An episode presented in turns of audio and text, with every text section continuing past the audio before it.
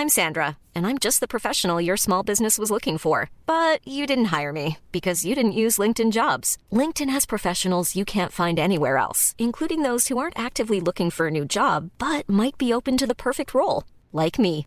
In a given month, over 70% of LinkedIn users don't visit other leading job sites. So if you're not looking on LinkedIn, you'll miss out on great candidates like Sandra. Start hiring professionals like a professional. Post your free job on linkedin.com/people today.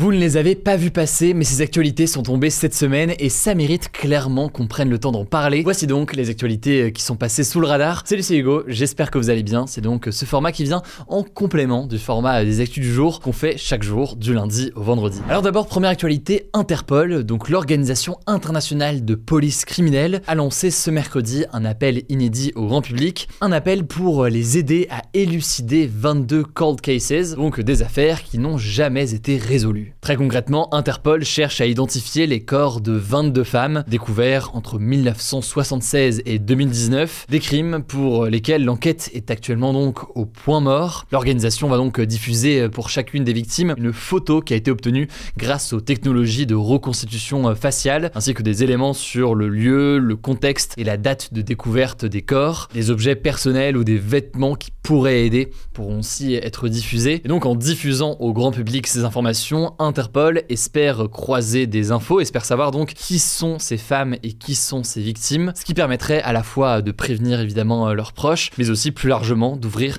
des nouvelles pistes pour tenter de retrouver les suspects. Là-dessus, si vous voulez plus d'informations, je vous mets des liens directement en description. Deuxième actualité, depuis le début de la semaine, des fortes tensions diplomatiques opposent la Chine et le Canada.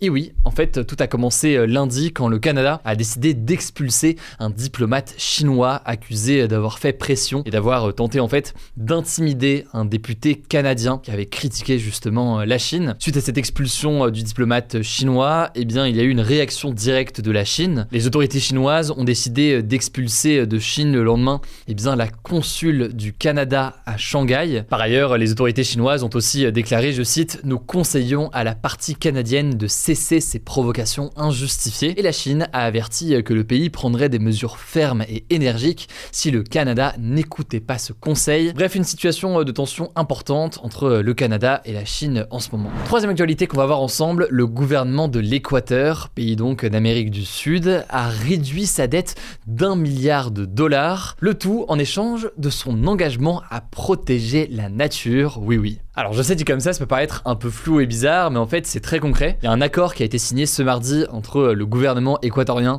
et plusieurs banques, dont le Crédit Suisse et la Banque interaméricaine de développement. C'est donc des banques qui avaient prêté de l'argent à l'État de l'Équateur, et les banques ont décidé de réduire et d'annuler un milliard de dollars de dettes de l'Équateur. Autrement dit donc de l'argent que l'État devait aux banques, mais en échange de quoi? Eh bien l'Équateur s'est engagé à consacrer 450 millions de dollars pour conserver les îles Galapagos. Les îles des Galapagos, c'est donc un archipel qui regorge de biodiversité, qui est situé dans l'océan Pacifique. Et donc, selon le gouvernement équatorien, il s'agit du plus grand échange au monde de dettes en faveur de la protection de la nature. Si jamais vous voulez encore plus d'infos, je mets des liens en description. La quatrième actualité que je voulais voir avec vous, c'est le début d'un procès qui s'est ouvert à Paris. Le procès d'un ancien gendarme soupçonné d'avoir participé au génocide du peuple des Tutsis au Rwanda. Alors, pour remettre un petit peu de contexte quand même, hein, le génocide des Tutsis au Rwanda, il s'est déroulé entre le mois d'avril et le mois de juillet 1994. Et pendant cette période, environ 800 000 personnes ont été tuées selon des estimations de l'Organisation des Nations Unies. Et donc le procès qui s'est ouvert ce mercredi, il concerne un gendarme d'origine rwandaise qui s'appelle Philippe Atege Kimana, qui a obtenu en fait la nationalité française en 2005. Il est accusé d'avoir joué un rôle important dans la perpétration du génocide des Tutsis, en tuant plusieurs dizaines de personnes, mais aussi en ordonnant la mise en place de barrages routiers destinés à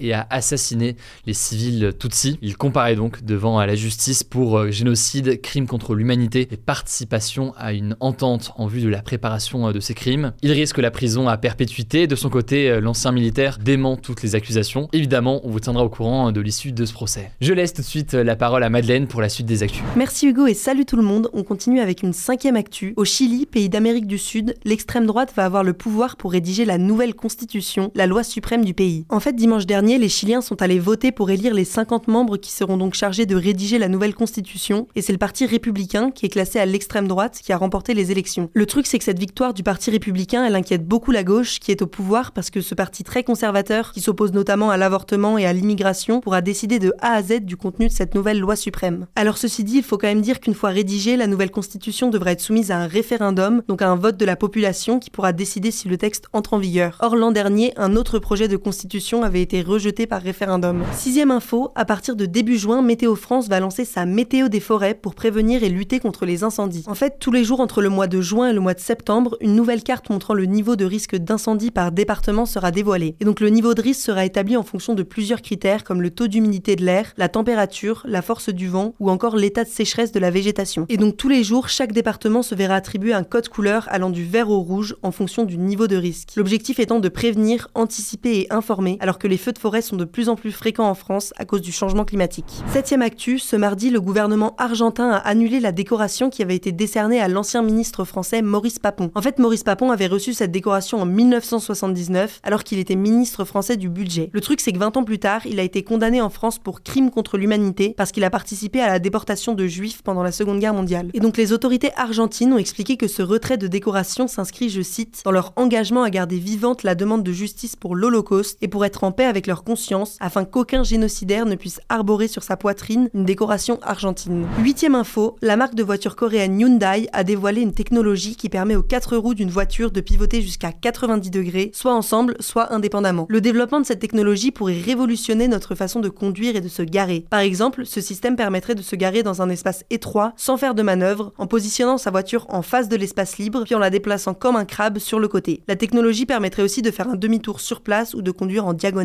Alors pour l'instant, Hyundai n'a pas précisé quand ce système sera commercialisé, c'est encore un prototype dont il faut tester la fiabilité et la sécurité. Neuvième actu, direction l'espace. Pour la première fois, des astronomes ont observé une étoile en train d'avaler une planète, selon une étude publiée mercredi dernier dans la revue scientifique Nature. Alors en soi, une étoile en fin de vie qui absorbe une planète, c'est un phénomène plutôt courant de l'univers. C'est d'ailleurs ce qui devrait arriver à la Terre dans 5 milliards d'années, quand le Soleil mourra. Mais ce qui est assez exceptionnel, c'est d'avoir réussi à observer le moment très spécifique où la planète est absorbée. Et donc cette découverte permet d'enrichir les connaissances que les astronomes possèdent sur les étoiles mangeuses de planètes, mais aussi sur le fonctionnement des systèmes solaires en général. Dixième info, le chacal doré s'est bel et bien installé en France, d'après une récente authentification faite par l'Office français de la biodiversité. Alors cette espèce de canidé qui ressemble au loup gris mais avec une plus petite taille a été observée plusieurs fois en France depuis 2017, mais jusqu'ici elle n'avait pas été officiellement authentifiée. C'est une espèce qui vient au départ d'Asie et de la région des Balkans au sud-est de l'Europe. Et donc pour l'instant il est assez difficile de savoir précisément combien de spécimens sont présents en France, mais selon l'Office de la biodiversité, leur nombre pourrait augmenter dans les années à venir, d'autant plus qu'ils n'ont pas le droit d'être chassés. Mais pas de panique, a priori le chacal doré ne présente pas de danger particulier pour la population, contrairement aux renards et aux loups, il s'attaquerait moins aux élevages, d'après des observations réalisées en Europe de l'Est. Il se nourrit d'ailleurs principalement de carcasses de gibier ou de déchets trouvés dans les poubelles. Merci beaucoup Madeleine pour ces actualités. J'espère que ce format vous plaît. N'hésitez pas à me le dire directement dans les commentaires. C'est un petit complément, vous l'aurez compris, aux actus du jour. Les bonnes nouvelles de la semaine, vous inquiétez pas, vont aussi euh, revenir. On va essayer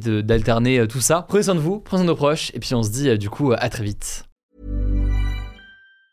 Mom deserves the best, and there's no better place to shop for Mother's Day than Whole Foods Market. They're your destination for unbeatable savings, from premium gifts to show-stopping flowers and irresistible desserts. Start by saving 33% with Prime on all body care and candles. Then get a 15-stem bunch of tulips for just $9.99 each with Prime. Round out Mom's menu with festive rosé, irresistible berry chantilly cake, and more special treats. Come celebrate Mother's Day at Whole Foods Market.